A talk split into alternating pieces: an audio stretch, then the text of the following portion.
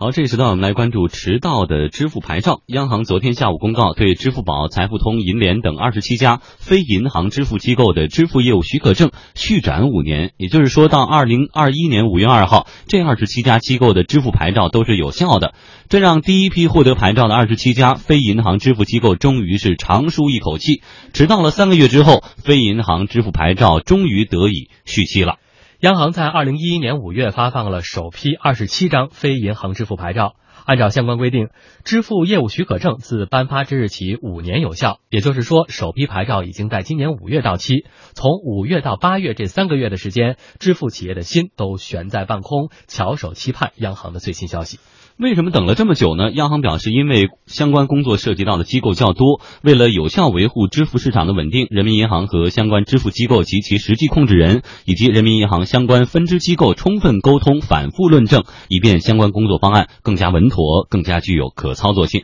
而对于这份姗姗来迟的公告，支付宝公众与客户沟通部的负责人朱建是这么说的。感谢央行对支付宝的信任和认可，我们会一如既往的做好这个合规和稳健的经营的这个工作，然后为消费者和合作伙伴提供更加优质的服务。腾讯旗下的财付通也在这二十七家企业之列。腾讯今天向我们做出了书面回应，表示将一如既往的执行连接策略，通过投资自有平台以及垂直领域的率先这些领先企业合作，持续的为用户提供优质体验，培育一个丰富的互联网加生态系统。如果我们仔细看央行的公告，可以发现，在这二十七家机构当中呢，有七家机构业务范围增加了。前段时间备受关注的银联商务，在业务范围上增加了移动电话支付，目前和支付宝的业务范围是相同的。业务范围减少的支付机构当中，财付通主动终止固定电话业务，易宝支付则被停止在部分省份开展银行卡收单业务。近期呢，有一些支付机构因为严重违规被处以大额罚款，但是这次续展中也都通过了，拿到了牌照。那么这又是什么原因呢？央行支付结算司的副司长樊爽文这样解释。第一个方面呢，就是呃，毕竟续展工作它不同于行政处罚，所以说在这个续展中呢，对这些问题我们会做一些考虑，但是不会把它作为唯一的一个依据。第二个方面呢，就是说支付服务市场规范发展呢，它需要一定的时间，毕竟呃一些新兴的机构，他们的这个合规意识啊，还是需要逐步的加强吧。第三个方面呢，就是说呃对这类的机构。呃，不采取直接的退出呢，呃，也是考虑避免对整个市场产生比较大的冲击。呃，那么如果说直接让他们退出这个市场呢，总体上来讲还是不利于这个市场的健康发展。嗯，其实通过这个事情呢，可以联想到专车合法化。嗯，对于这些新生事物呢，监管方并不是说一棒打死，也不是说听之任之，而是说有门槛的进行管理，也就是我们现在所说的牌照化的管理。那专车现在对于车辆的呃准入的资质啊，对于司机的资质都是有相关的要求。那么这次对于二十七家第三方支付企业的牌照续期，是不是说明未来这种监管的思路更加的明朗，或者说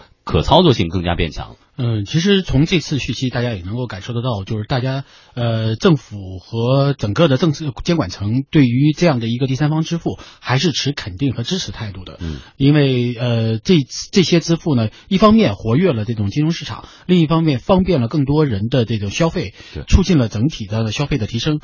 最关键是，他们这些呃支付方式代表了一些新兴经济的一些呃一些一些产业。你比如说互联网的这种呃这种这种相关的支付，移动支付、移动支付啊，互联网支付啊，打车啊，这些支付其实基本上都是用这种新的支付方式来支付的。那这样一来呢，可能对于整个的新兴产业来说也是一种支持。所以从几个方面来说，应该说这一次给予这样的一个呃第三方支付续展的这样的一个五年期的续期，表明监管层对这样的一个新生事物是表示一个支持的态度。嗯，而且即便中间有一些问题，其实大家也是说在这样的一个探索过程当中逐渐。解决和提高的问题。嗯，刚才说有一些问题，其实也不是说出了问题你这个牌照给你收回，而是说相关的业务你要可以的话给你增加，你要说做的不合格就给你减少就可以。对，因为毕竟它是二零一一年刚刚开始实行的这样一个第三方支付，而且第三方支付实际上对于整个的银行系统来说是一个非常好的补充，所以在这样的一个过程当中，逐渐的实验过程当中能够发现一些问题，比如说有些有些机构可能在第三方支付当当中申请业务的范围的时候，即便尽量的想多申请一点，但真的业务操作起来以后，就会发现由于市场的原因，由于这个公司的能力问题，也许由于这个其他的一些技术上的问题，使得它有。些业务很难开展，对僵尸业务，对僵尸业务它很难开展。那么有些这些，如果你开展不了，或者由于技术能力，或者由于市场原因，你无法进行的，那就干脆就给拿掉。那么有一些觉得自己还是有能力的，在进行这种扩展，这个都是在动态的调整过程当中。这种监管对于整个的产业来说，就应该是一个一个很好的促进，同时也会对整个的产业加加速发展这个产业有很好的带动作用。嗯。到这个月底呢，第二批发放的十三张牌照支付牌照都也会即将的到期。那么之前拿到牌照的第三方支付机构会不会都获得续牌？有没有机构可能出局呢？央行支付结算司的副司长樊爽文这样说：第一类呢，就是呃合规意识比较弱，风险控制能力比较差，在业务过程中呢存在着占用、挪用啊、借用客户备付金的呃这样一些违规行为的。呃，另一类公司呢，就是主要是因为公司经营管理不善，或者说支付业务发展它的理念不清楚，导致它在核准的一些呃业务方面呢，没有呃实质性的开展过，或者说以在两年以上都停止做相关的业务。那么这两类机构呢，它的业务范围和呃种类可能会呃做一些调节。对于下一阶段支付机构的监管，央行表示将继续按照依法监管、适度监管、分类监管、协同监管、创新监管的指导思想，坚持总量控制、结构优化、提高质量、有序发展的原则。一段时期内，原则上啊不再批设新的机构。国务院发展研究中心金融研究所研究员吴庆认为，短期内支付机构的数量会有一定的减少，但是长期来看，依然会有新的机构加入到支付领域的竞争。我认为从短期来看的话，这个支付主体的数量有可能会减少。这不是央行的作用，而是这个市场竞争导致的。有一些支付系统，它的市场份额过小，最后它难以维持，自己也会选择被合并啊，或者是呃退出市场。但是如果看遥远的未来的话，不排除还会有新的进入者进入啊，是因为在这个支付体系里头，技术进步的力量是不能够忽视的。我们知道，这种技术新的技术出现，对于传统的支付方式可能会带来非常。大的这个重新的洗牌，所以简单的说，就是说短期来看可能会有一些机构可能会退出，但是长期来看，由于技术的进步，很可能还会有这种新的牌照、新的公司进入市场。未来哪些因素会影响支付机构的竞争力呢？支付宝公众与客户沟通部的负责人朱建认为，支付场景是未来的探索重点。支付这个市场呢，我们觉得说支付其实在未来依然会很重要，但是更重要的是呃一个生活的一个场景。所以呢，今天支付宝我们做的很多事情是希望说，在支付宝这个平台里面，我们能够给消费者提供更多的一个服务。所以在这个过程里面，我们也会通过跟更多的合作伙伴一起去提供这些服务。所以我们觉得未来支付的竞争可能是在支付之外的，可能是在这个支付之前的这个生活场景这一部分。朱建说：“支付机构要在竞争当中胜出，就要为用户提供更多的价值。对安全和合规的控制，则是对于支付企业最基本的要求。对于这个安全合规的这些控制，我觉得这个是支付企业最基本的要求。所以呢，在这个过程里面，如果发生了一些行业里面发生了一些这个可能不太理想的一些行为的话，我觉得跟这个市场可能比较激烈的一个竞争是有关系的。”所以就是回到我们刚才提到的，今天要解决这个问题，可能我们的眼光放在更长远的地方。我们是要看说，今天我们的这些支付公司怎么能够提供更多的价值，而不是说我们停留在支付的一个费率的一个竞争，包括一些可能投机取巧的方式，试图去获取一些多一些的这个利润。我觉得这些可能都是在啊，还是一个螺丝割里做道场的一个行为。可能我们是要看说，今天作为一个支付公司，我们能够提供的更多的价值在哪里？这个每个每个公司可能会有不同的答案。嗯，其实说到这个竞争，前一段时间我们在节目当中也关注过，呃，大家在关注说央行牵头可能会成立线上支付的统一清算平台，大家把它形容为网联，也有人把它形容为说是是不是线上支付的这个国家队要来了。老陶怎么看这两者之间是不是会形成一个比较针尖对麦芒的竞争？呃，其实我觉得国家队作为一个第三方支付的一个平台的出现，可能这是一个指导的，因为怎么样呃规范这个市场以及带动这个市场，那么有国家队的出现可能会有一些指导作用。但是我觉得现在的第三方支付已经在支付场景上和支付的这种方式上以及安全与合规方面做了非常多的探索和努力。那么就是即便是国家队出现，我觉得也要遵循现现有的这样的一些游戏规则，这样才能够保证。现有的第三方支付有一个比较好的发展空间和发展的前景，因为如果是呃全部由国家队来做这个第三方支付的话，那市场的这种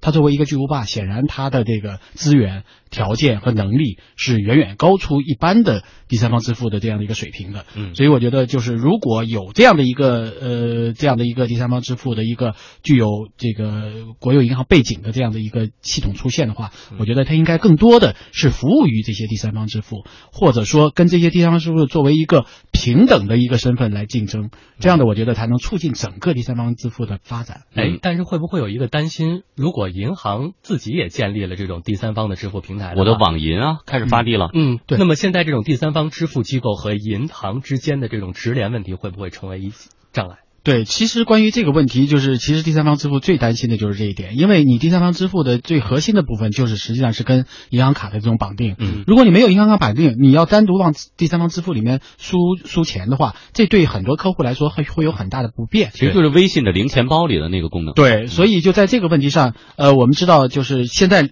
微信的零钱包现在资呃，如果提现的话，就要付一定的费费用。手续费，对这个就已经引起了很多的议论。如果你要是银行有自己的第三方支付之后，它是否会允许其他的第三方支付能够那么便利的从银行卡当中取钱或者存钱？嗯，这个就是一个很大的一个悬念。但是我觉得从目前第三方支付发展的平台来看，应该说还是比较顺畅的。所以我觉得银行不会擅自打破现在的这样的一种游戏方式，来轻易的改变。变它会有一些调整，但这个调整的幅度我觉得不应该很大，嗯，因为这个对整个第三方支付来说是一个非常重要的一环，嗯，如果缺少了这一环，对于第三方支付来说，几乎就是一个我不说是灭顶灭顶之灾吧，但是也是这个巨大的一个障碍，嗯那这对很多的用户来说就会有很多的不便，那我们是否还会继续用这个系统，就成问号了。嗯，刚才王强提到的竞争哈，我就发现现在第三方支付两家独大。支付宝和微信支付就是财付通支付，所以对于其他的第三方支付还有没有这个突破点？但是我现在的使用习惯，只要有 Apple Pay 有苹果支付的地方，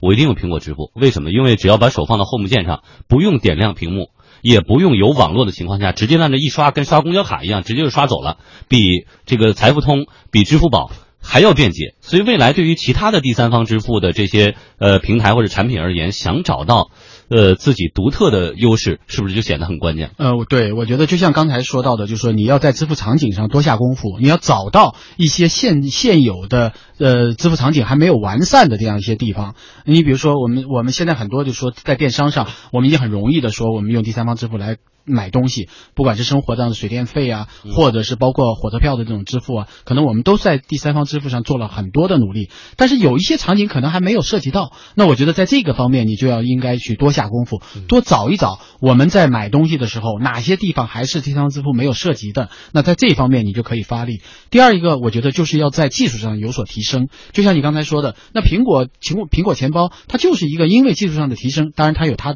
独有的平台，它依托硬件啊，它依托于硬件。嗯，带来的这种这种天先天的优势，但至少它在技术上它是可行的。所以，如果你在技术上有一定的先进性，那你也你也有可能胜出。当然，还有一个就是服务，你比如说你服务的更加的周到，比如说你给更多的场景提供更多的这种选择，那这样一来，大家可能在别的地方没有找到，就找到你了。也许。使用是一种习惯，一旦使用你使用习惯了，它可能就从你就能拓展到别的地方。也许就因为一个选择选择了你，可能以后水电费就找你了。那这样的一来，你的业务就拓展活了。所以我觉得就是对于第三方支付来说，还是要从几个方面多下功夫。第一是支付场景，找到更多可能还没有开发的市场；第二就是加强自己的技术力量，那么使得这种技术力量能够带来更多的用户的满意的选择；第三一个就是提供更高的服务，这个服务也可能是附加值的，比如说你通过第三方服务过来之后，我可以在我的就像当时支付宝为什么出现那么火的这样一种方式，就在于说他说我可以帮你存钱啊，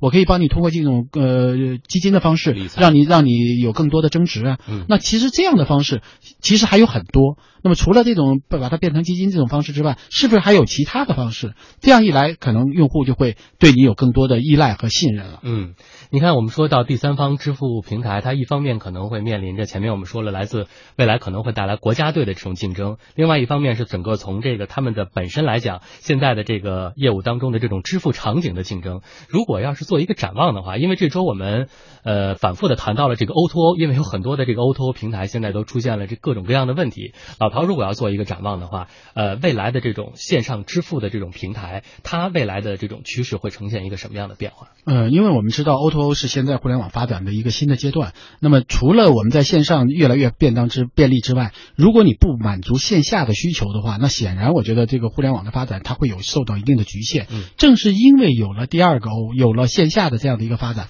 所以互联网才突然变得更加的。跟我们离得更近，那同样的，我觉得在支付也同样是如此。你只要在这种线下的这种方式上，能够找到更多。把它运用到线上的支付上去，那你的你的这个可能性就会越多，你的市场就会越大。因为我们在线下，我们会有很多的这种支付的这种使用支付的这样的一个环境。呃，那比如说，呃，你走到街上去，你要买一个酸奶，那这个酸奶呢，可能它是一个需要押金的。那这个这个场景，可能你在购买的时候，你会觉得说，那我如果能够解决这样一个问题，我既能说我能够解决这个押金的问题，又能解决这个瓶子的这种还还的问题，也许你就找到了一。一个新的方式，就跟信用卡刷预售钱似的啊。对，那你这样一来，你可能就会觉得，因为这个场景对于一般的假设说啊，我只是随便举一个例子啊，可能会觉得这个比较麻烦。那但是如果你有一个解决方案的话，那可能对大家来说都是一个方便。嗯，所以我觉得就是你要去作为一个支付机构，你要去找这种新的支付场景，并且是能够有拓展余地的支付场景。这样一来，你的业务才能够扩大。那这样一来，你才能够有一个独占鳌头的优势。嗯，所以很多时候，如果别人做生活服务，你也做生活服务；别人交水电费，你也交水电费，那你的优势在哪儿呢？对，现在牌照已经有二百七十家了，其实竞争还是很激烈的，各家其实都有自己的原有的渠道。如果你依托一个原有的渠道，那显然对你来说就是一个呃很容易水到渠成的事儿。你比如像财富财财付通，它因为有微信，那它相对来说就是很容易。嗯，所以它的牌照来说和它的营业营业的范围都是非常大的。那其他的你支付系统是否也能根据你现有的资源进行一次整合？特别是中小的，对，特别是中小，要往往这些中小是有自己的资源的，否则的话它没必要第三方支付。对，啊，所以就怎么样把自己的这些资源把握住。并且开发好，并且能够提高一步，不管是技术上还是服务上，这样才能让你立于不败之地。嗯，对第三方支付来说呢，现在政策的红利大家已经享受到了，而且市场也很宽容，未来谁走得更远，拼的真的就是内功了。好，谢谢老陶的点评。